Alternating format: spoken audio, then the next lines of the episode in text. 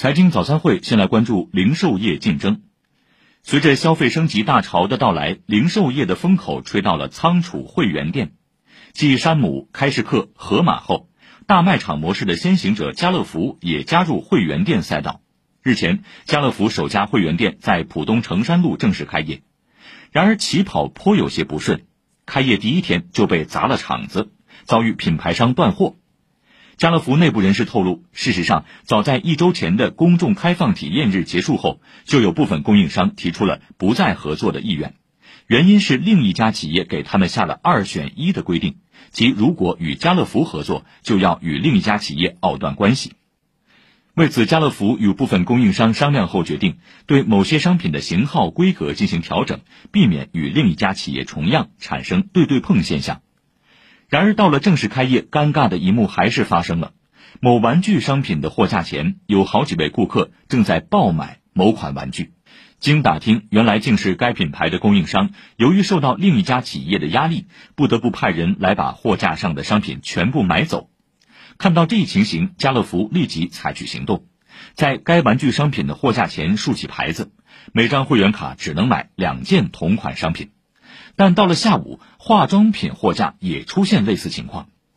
家乐福会员商店当天晚间发公开信称，坚决反对商业领域的不正当竞争行为，反对以自身市场地位强迫商家二选一，已经向相关部门举报。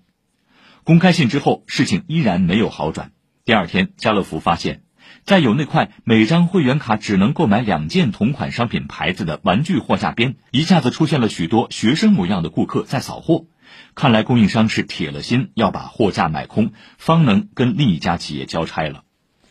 开店首日就被砸场子，这尴尬场景的背后是传统大卖场的发展凋零和会员店赛道的激烈竞争。相对于普通大卖场，会员制商店的商品种类更少，在供货商趋同的情况下，商品难免同质化趋势严重。二选一的选择困境也在这样的情况下成了供应商的难题。对此，连锁行业专家认为，一方用强势地位逼迫相关方实施二选一，违反公平交易。在会员店的新赛道上，比拼的应该是商品和服务选品能力和商品价格的管控能力。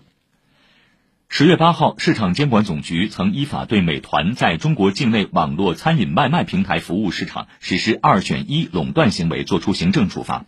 共计罚款三十四点四二亿元。更早前，四月十号，国家市场监管总局以阿里巴巴集团实施二选一垄断行为，对阿里巴巴集团处以一百八十二亿余元的罚款。无论是商超卖场、外卖平台，还是音乐平台，都与每个消费者息息相关。在经营者达成垄断协议的情况下，消费者将可能丧失挑选商品或服务的机会。保持行业有序发展的良好生态，不能只有利益没有道德。无论在哪个行业。如果靠二选一形成垄断地位来保持竞争优势，都不是一种可持续发展的路径。